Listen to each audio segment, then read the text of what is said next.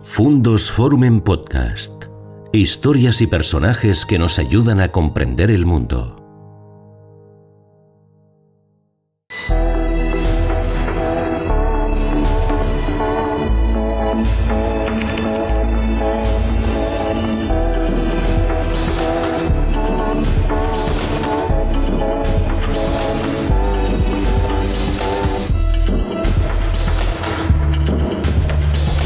¿Qué tal amigos? ¿Cómo están? Vamos a hablar de los médicos. En Canal Fundos Forum, en este proyecto de innovación cultural que trata de profundizar sobre cuestiones de la actualidad que quizá en el día a día nos pasan un tanto desapercibidas, nos hemos dado cuenta de cómo de decisivo en la crisis del COVID ha sido el papel de los médicos. Sin embargo, no siempre se lo reconocemos y quizás no siempre profundizamos en la problemática de una profesión que se ha demostrado ha salvado la humanidad. Del médico, de los médicos, del médico de cabecera, de la profesión médica y de la salud pública. De eso vamos a hablar en los próximos minutos con el doctor José Antonio Otero. Doctor, buenas tardes. Buenas tardes. El doctor Otero ha sido presidente del Colegio de Médicos de Valladolid durante ocho años y actualmente ejerce su papel en un centro de salud. Es, por lo tanto, un médico de cabecera y un médico vocacional. En su trayectoria hay numerosas actividades que tienen que ver con la profesión médica y también es de los que les gusta coger un papel y escribir las cosas, que es la manera de externalizar las ideas y de sofisticarlas. Y cuando digo, doctor Otero, que los médicos han salvado a la humanidad junto con los científicos, me parece que no estoy exagerando mucho, ¿no? Yo creo que sí, yo creo que sí. los médicos desde siempre hemos tenido un papel fundamental en la organización de, cualquier sociedad. ¿no? Ya desde Hipócrates, eh, hace 2.400 años, eh, quedó eso establecido a través de ese juramento hipocrático que todos los médicos formalizamos cuando acabamos la carrera. Eh, pero es, no, la humanidad la salva la ciencia, la salva el conocimiento, la salva el arte, eh, los médicos contribuimos a que las cosas mm, se vivan un poco mejor, ¿no? Pero atribuirnos un papel de salvadores de la humanidad me parece muy pretencioso por nuestra parte. Hay mucha gente que contribuye, eh, los políticos mismos, ¿no? También contribuyen eh, a, a, organizarnos mejor, a vivir mejor, aunque también, bueno, como todos, pues todas las profesiones aportan y la medicina sin duda sin duda ha aportado muchas cosas a lo largo de, la historia. Ahora fíjese, ha ocurrido en esta crisis y sigue ocurriendo una cosa bien curiosa. De repente faltan médicos, no hay médicos en las bolsas de, trabajo. Es como que de repente estuviera ocurriendo todo lo contrario de lo que pasa normalmente en la sociedad, que falta de todo, excepción hecha de los médicos. ¿Qué es lo que ha fallado aquí? Ha fallado planificación desde hace muchos años. Eh, y no me atrevo a decirlo porque eh, lo hemos dicho bastantes personas hace muchísimos años que las cosas no se estaban planificando bien.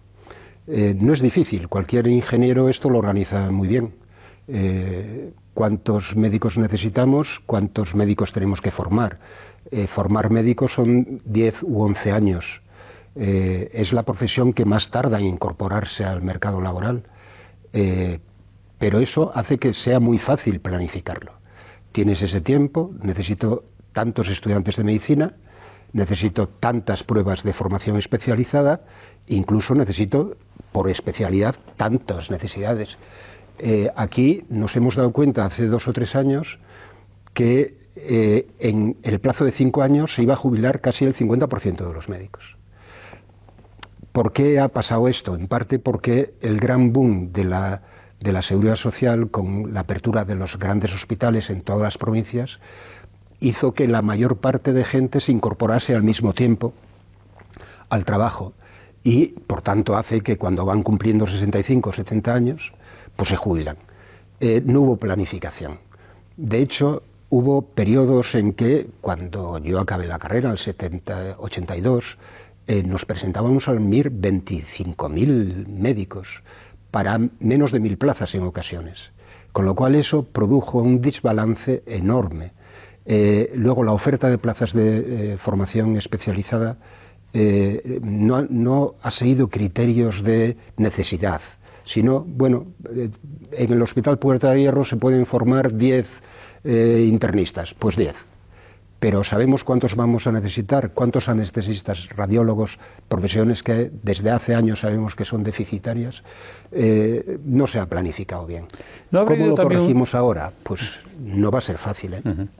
¿No habrá habido también, doctor, un cierto grado de inconsciencia por parte de la sociedad de desconocer la importancia de que haya suficiente número de médicos que nos atiendan? Usted, que es asturiano de Cangas de Narcea, Em, me contaba en una ocasión cómo en los veranos un cirujano inminente, creo que el doctor Barreiro, acudía a su Asturias natal, pasaba allí los veranos y de verle a usted le surgió la, vocación. Pero sin embargo, en esas épocas en las que usted se licencia, como que la sociedad quizá eh, eh, necesitaba otro tipo de cosas y no pensaba que necesitaba tantos médicos. ¿Es ahora en la pandemia cuando nos hemos dado cuenta quizá de su importancia? Eh, antes de la pandemia ya había esa necesidad.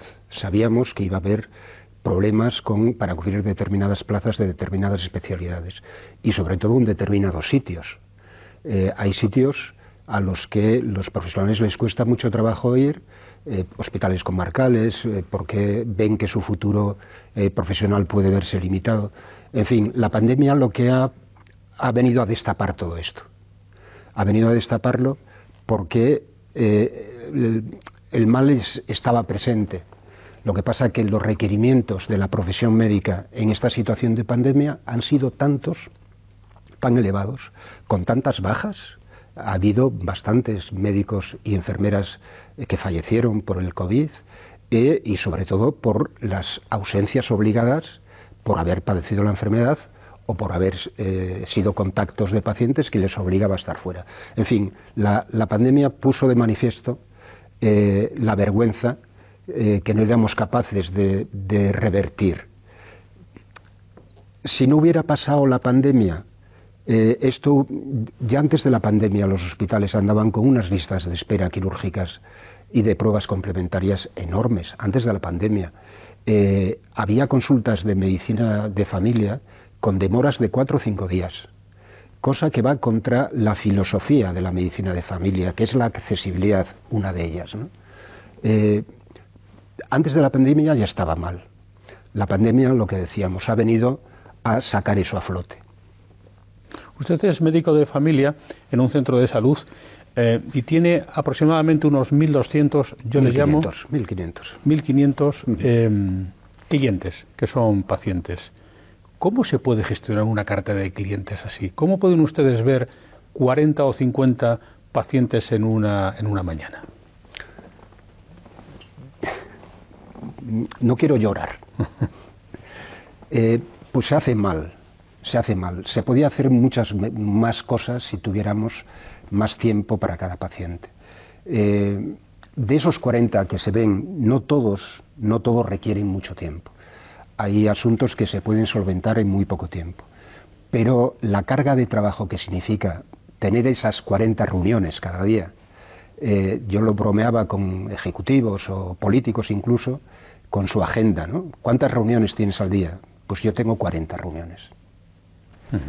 40 reuniones de muy diverso tipo. La medicina de familia, una de sus virtudes también es que el médico de familia ve desde asuntos traumatológicos hasta asuntos de demencias, eh, ginecológicos, eh, de todo tipo.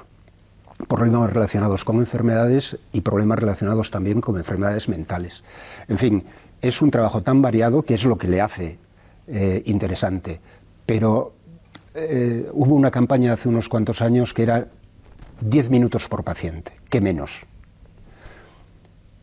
Afortunadamente, el médico eh, dedica lo que cree que debe dedicar, a costa de su tiempo y a costa de la demora en la sala de espera probablemente. Pero no hay médico que eh, le cierre la puerta a una conversación con un paciente. Si el paciente requiere 10, 15, 20 minutos, eh, probablemente la inmensa mayoría de médicos no miran el reloj, aunque luego salgan a las 4 de la tarde. ¿no? Es difícil gestionar. De hecho, en España es el sitio de Europa, de la Europa de, nuestro entorno, que más, eh, más pacientes ven los médicos cada día. En otros países eh, andan con 15, 20 visitas presenciales, cinco o seis llamadas telefónicas y dos o tres visitas a domicilio para una jornada de siete horas o de ocho horas. Eso es razonable. Aquí, como de esos 40 hay una carga burocrática importante,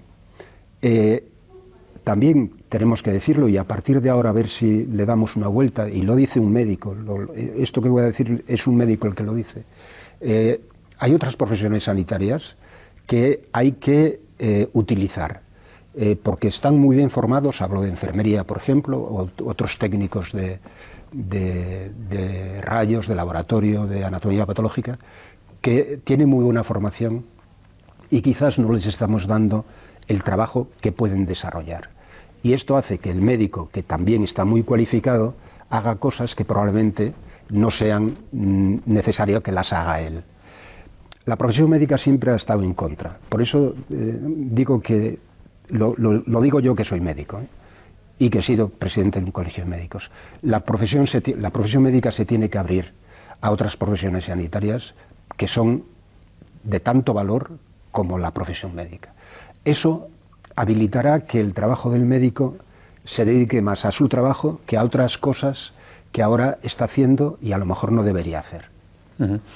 Vamos a hablar enseguida de, la organización, pero antes permítame que agote esta cuestión reputacional, el reconocimiento hacia los profesionales de la medicina por parte de la sociedad, porque hablamos de que usted tiene 1.500 enfermos que atender en un momento determinado. Eh, usted antes lo decía, se tarda 11 años en formar a un médico, no es una carrera barata, es una carrera de mucho esfuerzo, de muchísimo sacrificio, de muchísimo estudio. ¿Por qué les pagamos tan mal a los médicos en España? Que a veces uno piensa que gana más un fontanero, con todos los respetos, que un recién licenciado haciendo su residencia. Un recién licenciado haciendo su residencia gana mil euros al mes, haciendo guardias. Haciendo guardias, 1.200 euros al mes. Eh, bien, es verdad que su nivel de responsabilidad, siendo residente primer año, es menor, más responsabilidad en segundo año, más en tercer, más en cuarto. Pero eh, no solo los residentes están mal pagados, si lo comparamos con otros países de nuestro entorno. Portugal, sin ir más lejos. Portugal paga un tercio más a los médicos eh, públicos. La medicina privada va por otro lado, tiene otros, otros estándares de, cobros y de pagos.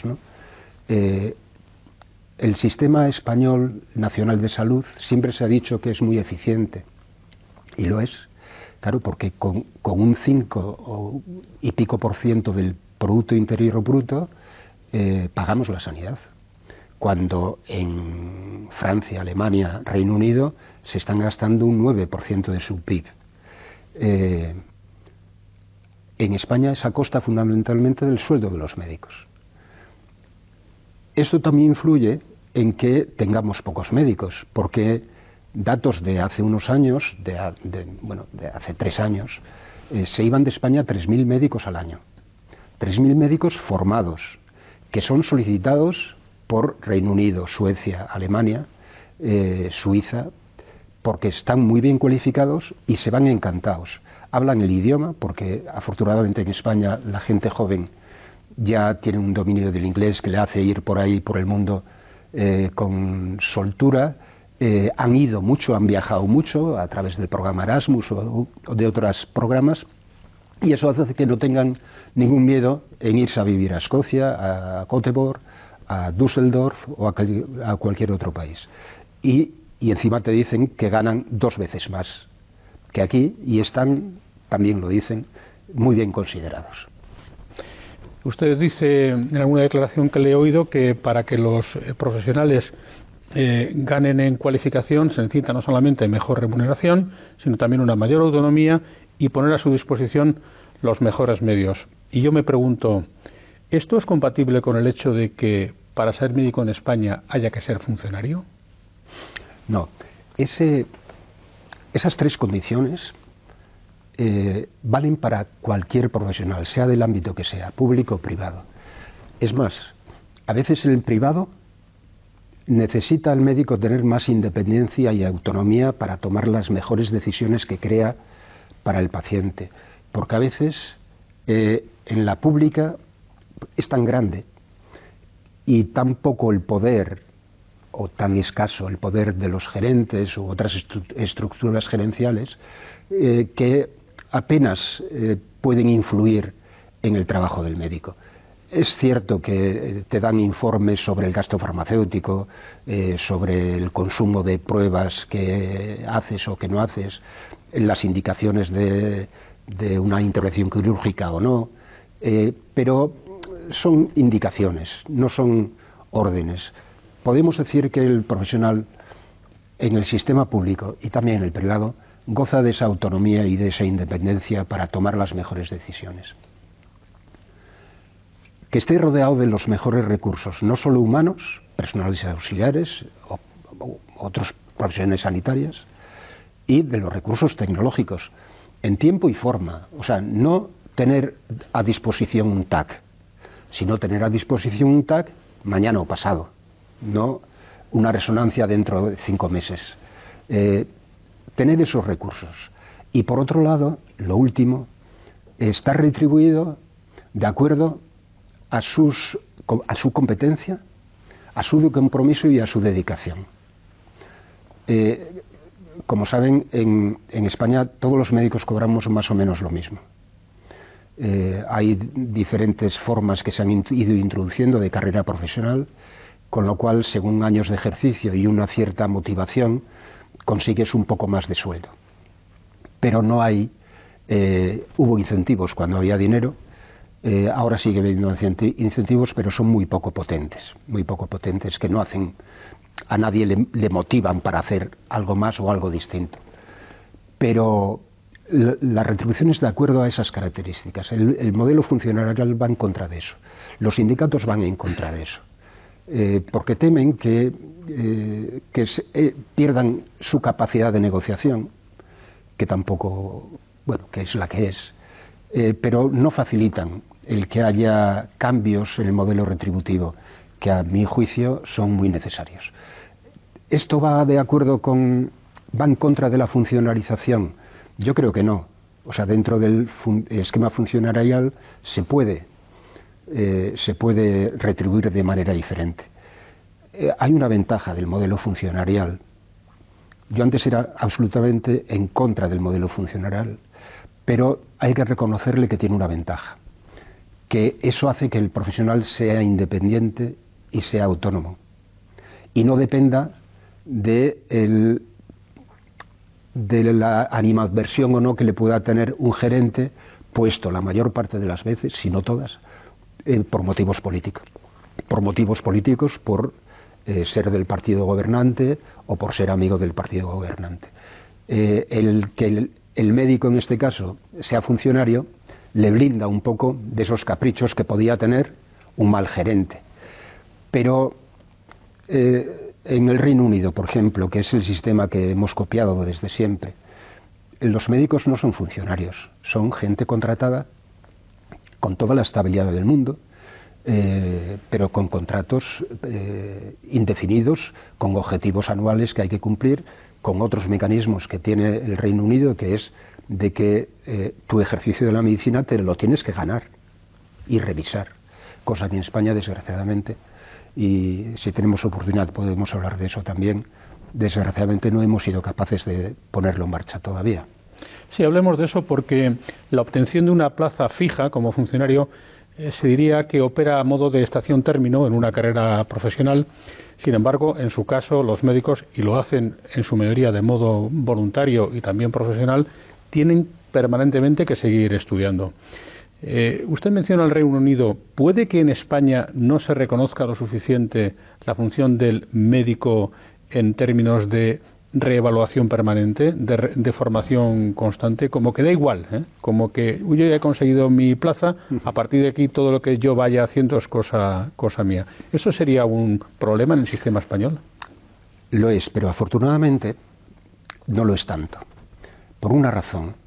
Eh, desde Hipócrates que citábamos antes, la relación entre un médico y un paciente, lo de cliente no, lo acabo de... Eh, entre una persona que sufre o cree que sufre eh, y que pide ayuda, se la pide a un médico porque cree que esa persona, además de estar autorizada para ser médico, eh, porque cree que es competente, porque cree que tiene unos valores que la, profesión tiene muy en cuenta, pero los pacientes también, que es honesto y eh, que es eh, confidente, o sea, que mantiene la confidencia. Claro, eso hay que renovarlo. ¿Por, qué decía que es importante pero no tanto? Porque esa relación entre el paciente y el médico obliga al médico. Obliga al médico a dar respuestas buenas, porque se sabe depositario de esa confianza. Y tiene que estudiar todos los días. Y tiene que tener dudas todos los días y tiene que aclarar esas dudas en su despacho por la tarde o en su estudio o a salto de mata. Eh, lo hace la gente de muy diversas formas. Hace años eh, estando en la sociedad científica, hicimos una encuesta que reveló unos datos muy interesantes. Eh, la mayor parte de médicos, no la media, sino la mediana, dedicaban más de seis horas fuera de su horario laboral a formarse, a estudiar. Seis horas a la semana puedes decir que, bueno, es prácticamente una diaria. ¿Es mucho o es poco? otras profesiones hacen esa formación eh, continuada al margen de, su formación? Creo que no muchas. Son las sanitarias y en este caso los médicos, en los que lo hemos comprobado, los que dedican ese tiempo.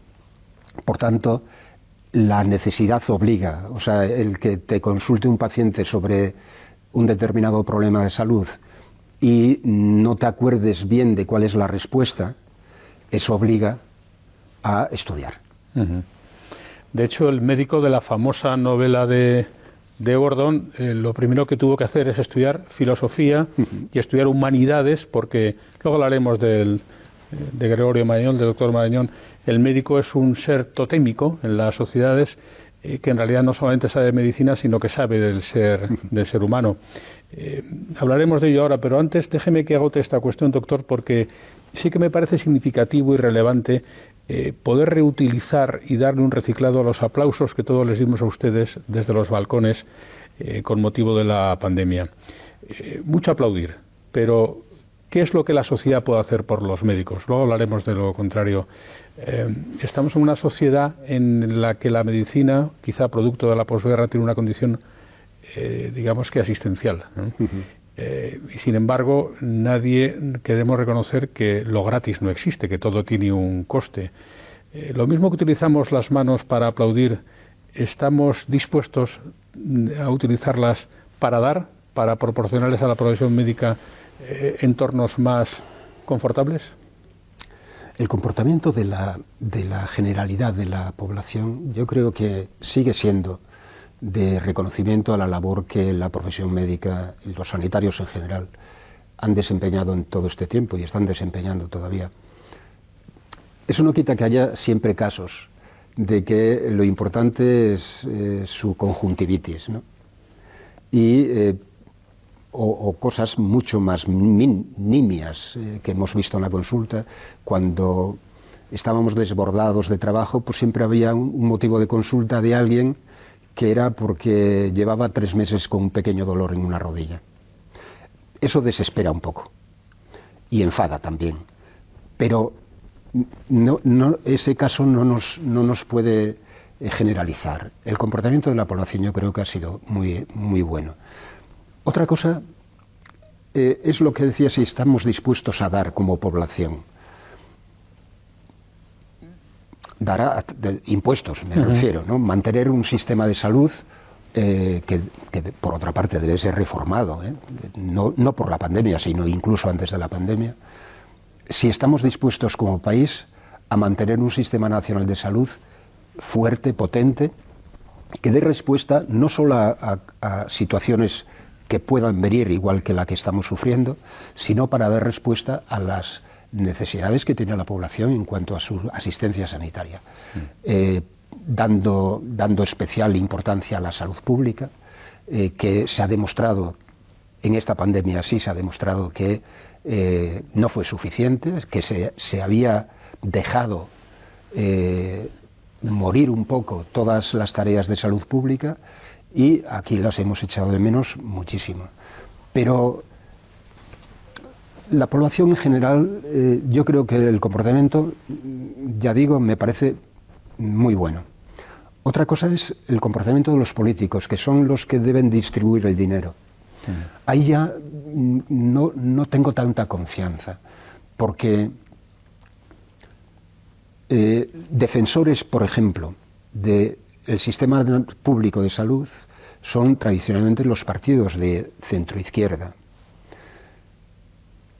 Pero estos partidos a veces no se dan cuenta de que manteniendo la organización tal como está, la organización no sobrevive, ni incluso metiendo mucho más dinero. Hace falta otras cosas. Hablábamos antes de el funcionario con versus contratado.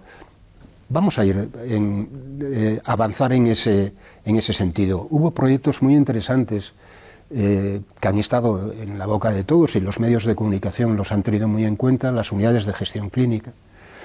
Pues era una forma de favorecer que este sistema, dentro de esos márgenes de universalidad, financiado por impuestos, pudiera salir más adelante, con mayor soltura, y no solo con mayor solvencia económica, sino con eh, mayor eficiencia, pagando a los profesionales sanitarios no solo para que no se vayan, sino porque, eh, bueno, me da un poco de vergüenza, porque hay gente, y sobre todo ahora con, la crisis económica que, que viene como consecuencia de esto, que lo están pasando fatal, entonces, pedir aumento de retribuciones pues puede parecer como, como que estamos en otro mundo, ¿no?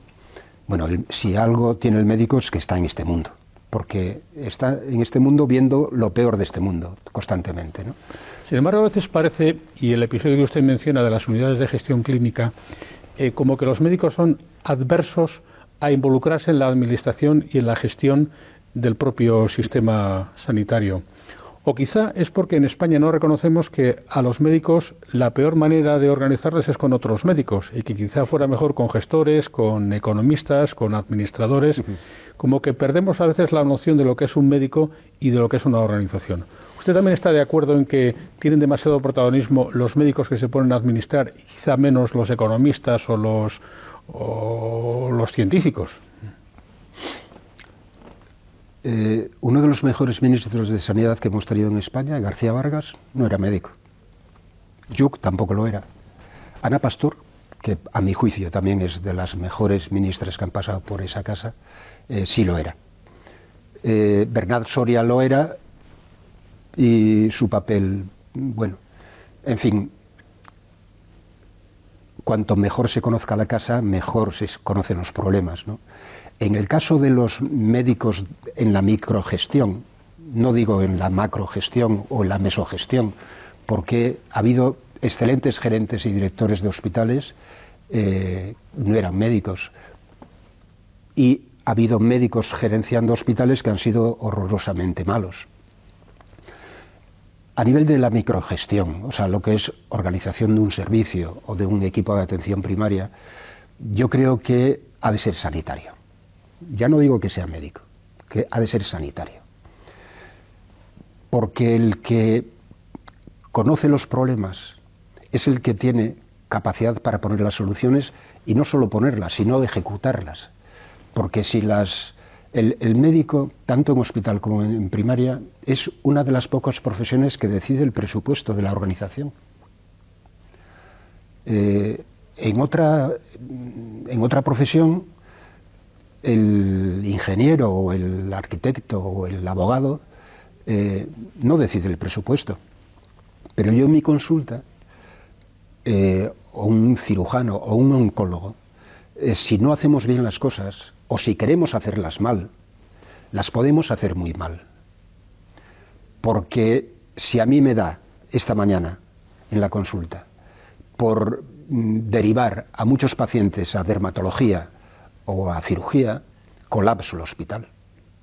Si me da por ante la duda, y no digo que no, que eh, que sean cosas hechas con mala intención, sino, bueno, por, por defensa, por seguridad, o eh, si decido eh, pedir radiografías porque me entra la duda, y no, no, podemos olvidar que la medicina de familia es la incertidumbre es la madre de todo. Pero si me da por pedir radiografías, pues la lista de espera de rayos se va por las nubes.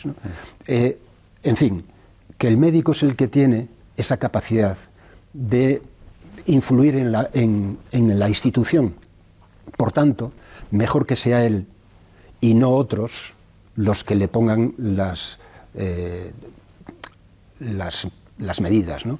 Eh, eso sí, ha de estar asesorado, asesorado ha de estar eh, regulado, ha de estar auditado, pero eh, yo soy firme partidario de que el servicio se organice, de que el centro de salud, el equipo de atención primaria se organice, sabiendo cuáles son sus objetivos, que es dar el mejor servicio. El mejor servicio y no solo en calidad científico-técnica, sino en los otros valores de la calidad, la accesibilidad, los horarios, el confort de las instalaciones. Todo eso, hombre, un médico o una enfermera eh, pueden decirlo, saben hacerlo, claro que lo saben si están allí todo el día. ¿Y cómo valora usted como médico la respuesta que España ha dado a la crisis de la COVID? Usted antes hablaba de la salud pública como concepto, hemos hablado también de la administración de las cosas en términos autonómicos. Eh, cuando España ha tenido que dar una respuesta unánime a un problema de esta naturaleza, hemos visto con sorpresa cómo cada cual daba la suya, científica o no científicamente hablando, porque quizá los políticos hayan tenido mucho protagonismo. Pregunta, doctor Odero, ¿tenemos que sacar ya conclusiones que nos sean útiles, no ya para la siguiente pandemia, sino para la siguiente gripe, la del año que viene? Eh, ¿Qué podemos elevar a categoría? Mm, la pandemia ha sido un desbarajuste, porque nadie estaba preparado para esto. Ahora, según iban pasando las cosas, eh, la profesión médica, los hospitales en general, los centros de salud demostraron eh, gran flexibilidad para adaptarse. en los hospitales, por eso que hablábamos de la microgestión, al menos en los hospitales que conocemos aquí, eh, los profesionales fueron los primeros en cambiar horarios, en eh, organizar turnos, que luego en ocasiones fue en contra de su beneficio económico. Eh, organizaron tareas, la gente se ofreció a otros para ayudar, en fin, hubo una capacidad de adaptación a esas circunstancias que eran no solo desconocidas, sino que cambiaban día a día. si recordamos los, el marzo, abril, aquello, cada día cambiaban las cosas. No sabíamos si la cloroquina era adecuada, o si la colchicina, o si los corticoides, en fin, cada dos días había nuevos protocolos eh, y una avalancha de pacientes enorme. Eh, se hizo lo que se, lo que, lo que se pudo y yo creo que la respuesta de los profesionales fue buena. Y en este caso también englobo a los gerentes de los hospitales y los equipos directivos de los hospitales y de las gerencias de atención primaria. Y también a la medicina privada, que también puso a disposición, eh, veremos a ver cómo lo van resolviendo ahora, puso a disposición, porque no podía ser de otra manera, porque la que se venía encima y la que se nos viene encima es muy grande. ¿Se hizo peor en España que en otros países? Yo creo que de la misma manera. Otros países contaban con unas ventajas que nosotros no teníamos. Nosotros ya teníamos un sistema de salud que estaba eh, teniendo serios defectos. Y en cambio otros países tenían un sistema de salud mucho más potente, con profesionales eh, eh, más holgados de tiempo. Pero aquí lo, criticamos todos, y es que es verdad. las comunidades autónomas, desde el punto de vista administrativo, a mí me parece un gran avance, pero desde el punto de vista político y en situaciones que obligan a todo un país, el virus no entiende de, comunidad autónoma. Eh, yo creo que no se, han personalizado muchas acciones en, localismos, cuando la respuesta tenía que haber sido mucho más eh, eh, de todos a una. Y parece que en algunas ocasiones no fue así. No fue así. Pero yo, que conozco y hablo frecuentemente con médicos de otros países, lo pasaron igual de fatal. ¿eh? Y nuestras quejas aquí, al principio, por los equipos que no había de protección, eh, porque tampoco sabíamos muy bien de qué había que protegerse y cómo se había que proteger. Eh, yo recuerdo haber dicho y oído, eh, bueno, se transmite por las gotas de flujo y por las gotas al hablar. Luego descubrimos, pasado un tiempo, que no solo eso, sino que también los aerosoles. Descubrimos también que en determinadas superficies el virus permanecía. En fin, la situación era tal, de tal catástrofe que podemos decir y claro, podemos decir, habiendo, no sé, decenas de miles de muertos, eh, que las cosas se hicieron bien. Pues hombre, yo creo que se hicieron de la misma manera, de la manera que se podía y con, salvo matices, igual que en Francia, en Alemania, el Reino Unido lo pasó fatal. Incluso las decisiones de su gobierno eh, muchas veces eran muy arriesgadas, de primero ignorarlo eh, después, eh, bueno, parece que van a levantar ahora determinadas restricciones, ¿no?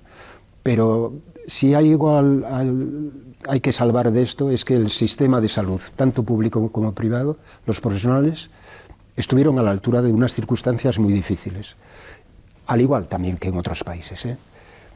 que la organización se vio muy, muy dañada porque ya lo estaba, pero que a pesar de todos los fallecimientos y de todas las secuelas que todavía tendremos que ir valorando, yo creo que la respuesta del sistema sanitario fue muy buena. Pero este sistema tan atomizado, ¿no le produce usted tautológico, por ejemplo, la expresión la sanidad murciana? Como si Murcia fuera una categoría sanitaria. ¿No cree usted que en este momento podríamos reflexionar respecto de la idoneidad de haber descompuesto el sistema público de salud no en 17 unidades administrativas, que podría haber tantas como provincias o tantas como comarcas, sino un concepto único de Estado que pasa por una cultura común y por una sanidad común. ¿No piensa usted como médico y también como gestor, que lo ha sido y lo es, eh, esto sería una reflexión que tendríamos que hacer ya? Sí, pero soy pesimista. Soy pesimista.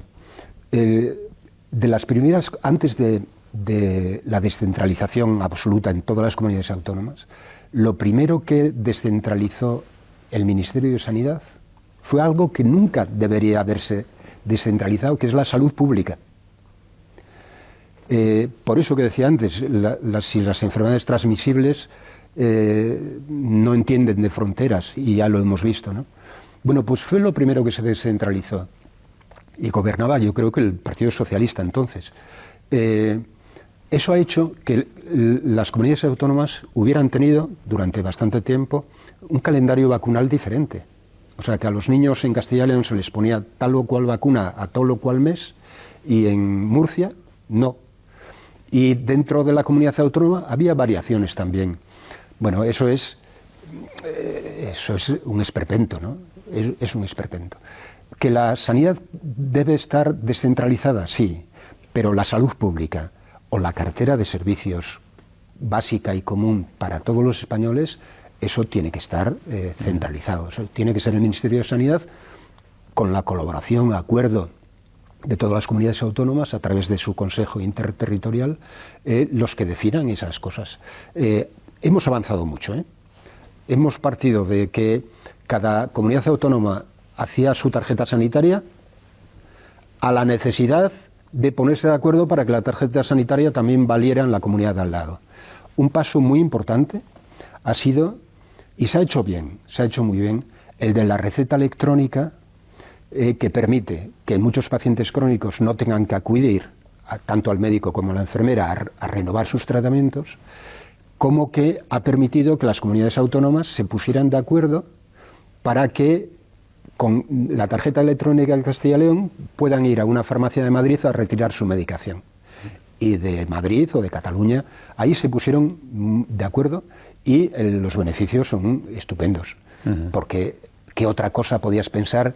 Pacientes de Castilla y León que van a pasar el verano a Alicante, a Benidorm, Andalucía, y tenían que atesorar sus recetas porque allí no se las iban a poder dar o para conseguirlas allí era un, lío a pesar de, eh, muchas trabas burocráticas.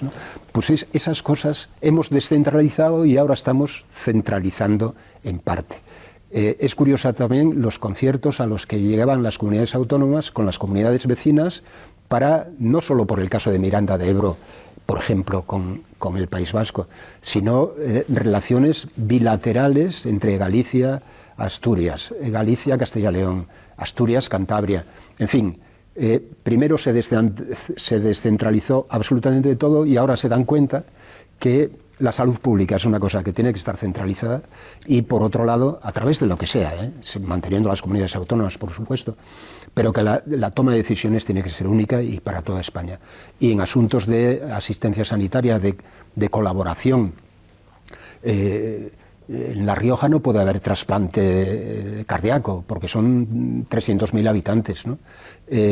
hay que buscar instrumentos de colaboración entre el entre los sistemas sanitarios regionales. En ese sentido sí que me gustaría traer aquí, doctor Otero, a colación la figura del doctor Marañón, Gregorio Marañón, un español insigne, un humanista médico muy relevante.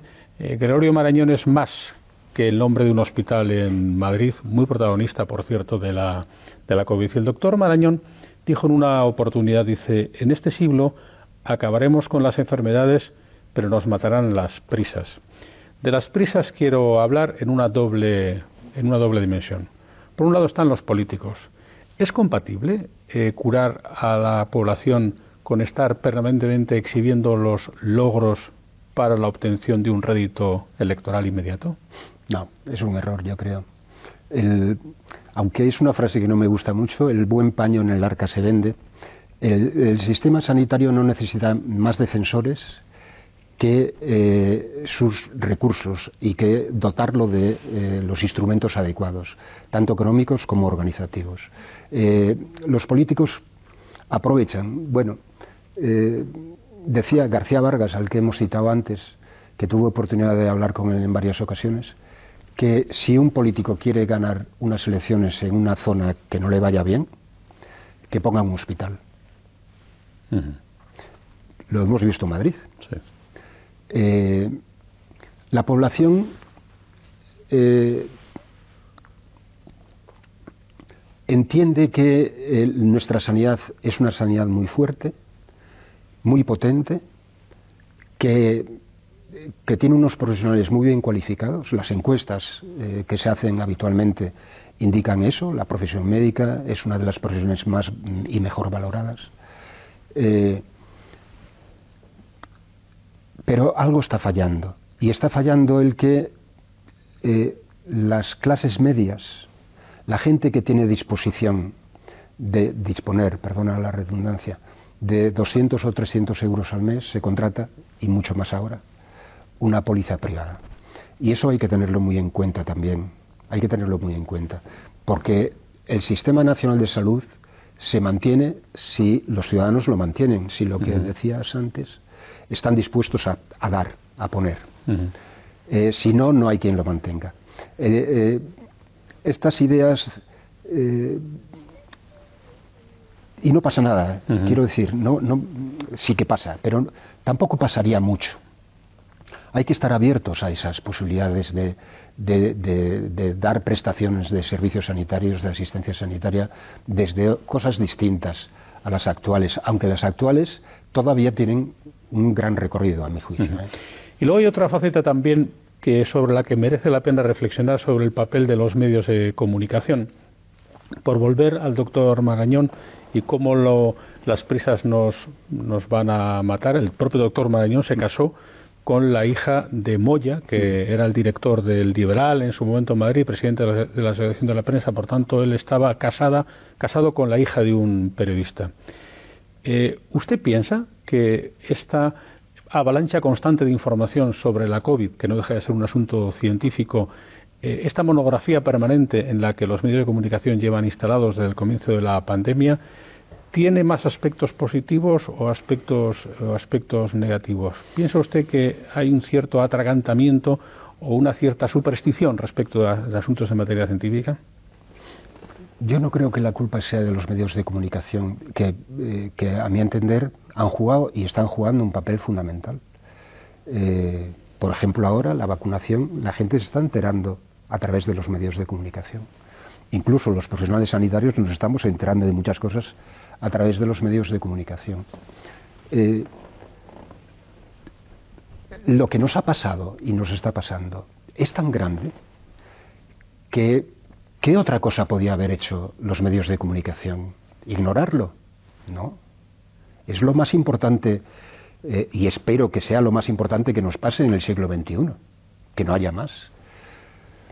Que eh, también es cierto que yo a muchos pacientes eh, que lo han pasado muy mal, y todo el mundo lo ha pasado mal, les decía, les recomendaba que no vieran los telediarios, porque las malas noticias eran constantes, porque eran, eran así. ¿Se podía haber evitado eso? Yo creo que no. Ahora, hasta dónde se llega con la información, eso lo saben ustedes, ¿no? Pero lo que sí ha conseguido los medios de comunicación es que todos sepamos lo que es un antígeno, un anticuerpo. AstraZeneca, un laboratorio farmacéutico eh, del que nadie confía, eh, erróneamente. Eh, nos hemos hecho expertos en epidemiología gracias a que lo que nos ha pasado es muy fuerte y a que los medios de comunicación estuvieron ahí para contarlo. Mm. Yo no les critico, no les critico. Cierto es que todos los días lo mismo y tantos muertos y es que es así. Es que es muy grande lo que ha pasado. Sí.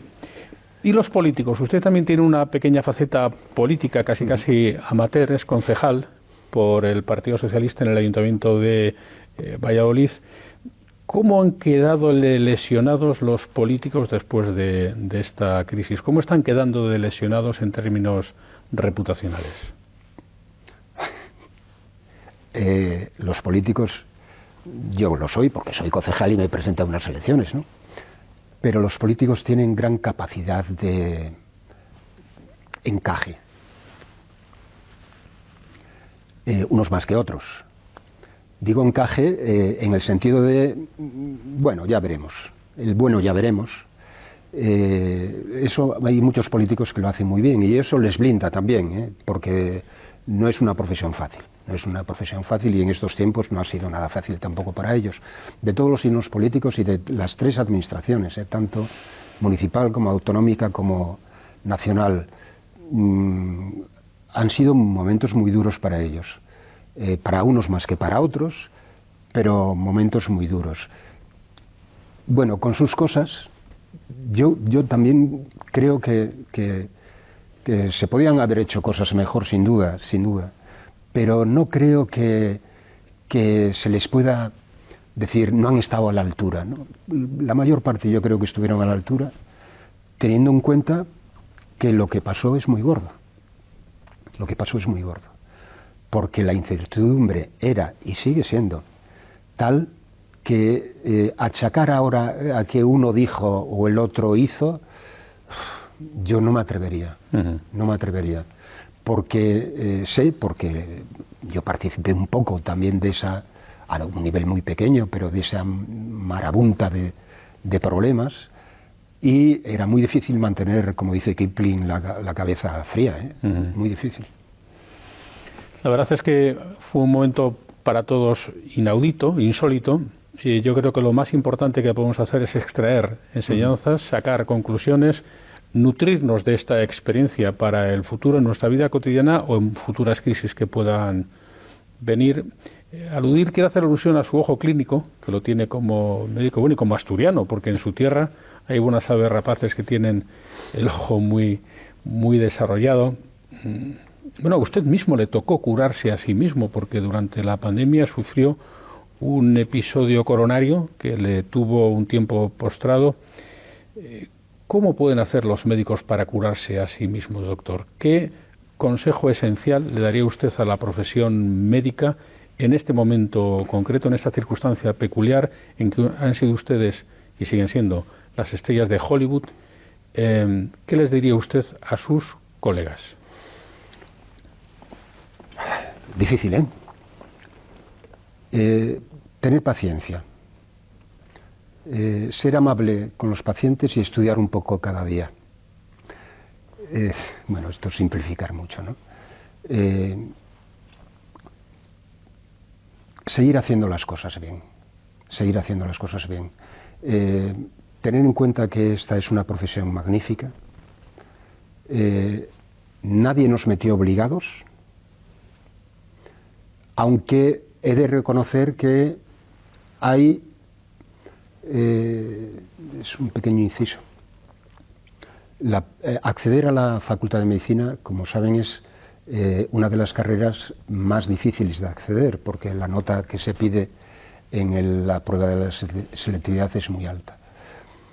Eso hace que mucha gente, bueno, alguna gente, entre sin lo que llamamos esa palabra tan bonita y tan difícil de definir que es la vocación simplemente entran en medicina porque eh, es eh, porque si no entro con un 13 de selectividad, un 12, eh, van a decir, pero estás desperdiciando una nota de selectividad.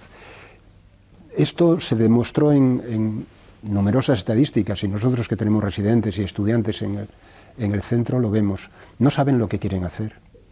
O sea, estudiantes de sexto medicina, ¿qué especialidad quieres hacer? No lo sé.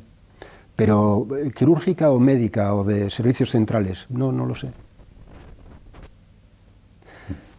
Yo recuerdo que mm, hace otros años eh, la gente, yo quiero ser cirujano, y se presentaba al MIR dos o tres veces hasta que conseguía la plaza de cirujano, o otorrino, o, médico internista. ¿no? La medicina es una, profesión muy sacrificada, lo es, eh, porque no siempre las cosas salen bien y porque tienes muchos momentos de convivir con, con, el, con el sufrimiento. Eh, das malas noticias. Rara vez, rara vez, eh, cuando le preguntas a un paciente que le trae por aquí, dice, vengo a decirle que estoy fenomenal. Rara vez. Siempre esas 40 reuniones que decíamos antes, siempre, muchas de ellas son que no estoy mejor, que me ha parecido no sé qué, eh, que desde hace un tiempo eh, sangro por no sé qué, en fin, asuntos que sabes, que el médico eh, sabe o debe saber, que esa persona esa noche no ha dormido bien porque venía a contártelo, que cuando tú le das una noticia que para ti es una un rutinario, a él en alguna medida le puede cambiar su vida, aunque sea que tiene que bajar el colesterol o que tiene que perder peso. Cuanto más cuando le estás diciendo que ese corazón no va bien y que hay que hacer pruebas y que el cardiólogo del hospital luego le dice, mire, eh, aquí hay que operar, eh, hacer una intervención tal o cual. Esas cosas van a la consulta y inciden en el médico. Eh, porque el médico, que es médico y, tiene experiencia y, está acostumbrado, sabe que detrás de esa consulta hay una familia, hay un entorno, hay un trabajo, hay un. en fin, hay muchas cosas que entran en juego en eso. Y eso, eh, si el médico no es capaz, y a veces no lo somos, de separarlo, de acaba la consulta, me voy a mi casa, eh, he apuntado mis deberes de estudiar, pero ahí se queda y voy a procurar seguir haciendo las cosas bien.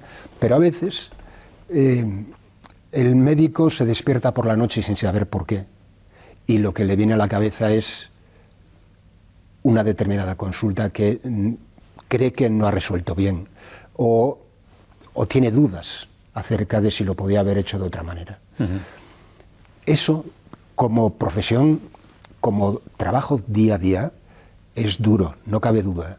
Eh, y lo llevamos, lo llevamos haciendo bien a costa de esos despertares nocturnos de vez en cuando, que eh, yo recuerdo que hace años creí que era a mí lo único que me pasaba. Y, una vez comentándolo en un congreso con otros médicos decía, anda tú, ¿y tú qué, te crees? Pues es una profesión que tiene que ser vocacional porque eh, lo que le decíamos a los residentes, oye, date cuenta que hay pacientes que huelen fatal, mm. hay heridas que huelen fatal, eh, hay asuntos que vas a tener que tratar que no te van a gustar nada, y eh, es la profesión que hemos elegido. Hay de hecho una dimensión marañoniana de, de su profesión, de la frase de Marañón cuando dice que la felicidad es un sentimiento fundamentalmente negativo. La felicidad sería la ausencia del dolor, que es contra lo que ustedes combaten, contra la enfermedad. Y en esa medida, si esta charla ha servido para que rehabilitemos el papel del médico en nuestra vida cotidiana, pues me daré por satisfecho, porque en el fondo yo pienso que los grandes vencedores de esta crisis son ustedes, los doctores, los médicos que nos han salvado asistencialmente de una enfermedad que se ha llevado por delante decenas de miles de vidas en, España. Así pues, doctor, doctor, le quiero, le quiero agradecer que haya estado con nosotros este rato y pedirle que formule un deseo al final, una eh, última reflexión, una última voluntad en este pacto que tenemos entre los médicos y la sociedad. Precisamente eso era lo que quería hacer notar, el contrato. Desde hace 2.400 años, como decíamos al principio, eh, la profesión médica tiene un contrato con los ciudadanos. Eh, ese contrato se ha mantenido eh, con el paso del tiempo. Las circunstancias, las circunstancias han ido cambiando, sin duda. Y a partir de ahora tendrán que cambiar. Tendrán, algunas cosas tienen que cambiar radicalmente. Pero ese contrato por el cual los ciudadanos le otorgan a la profesión médica una cierta capacidad de regularse, le otorgan un prestigio social, no cabe duda que el médico es un, eh, está en la sociedad con cierto prestigio y le otorgan unas retribuciones más o menos adecuadas, ¿a cambio de qué?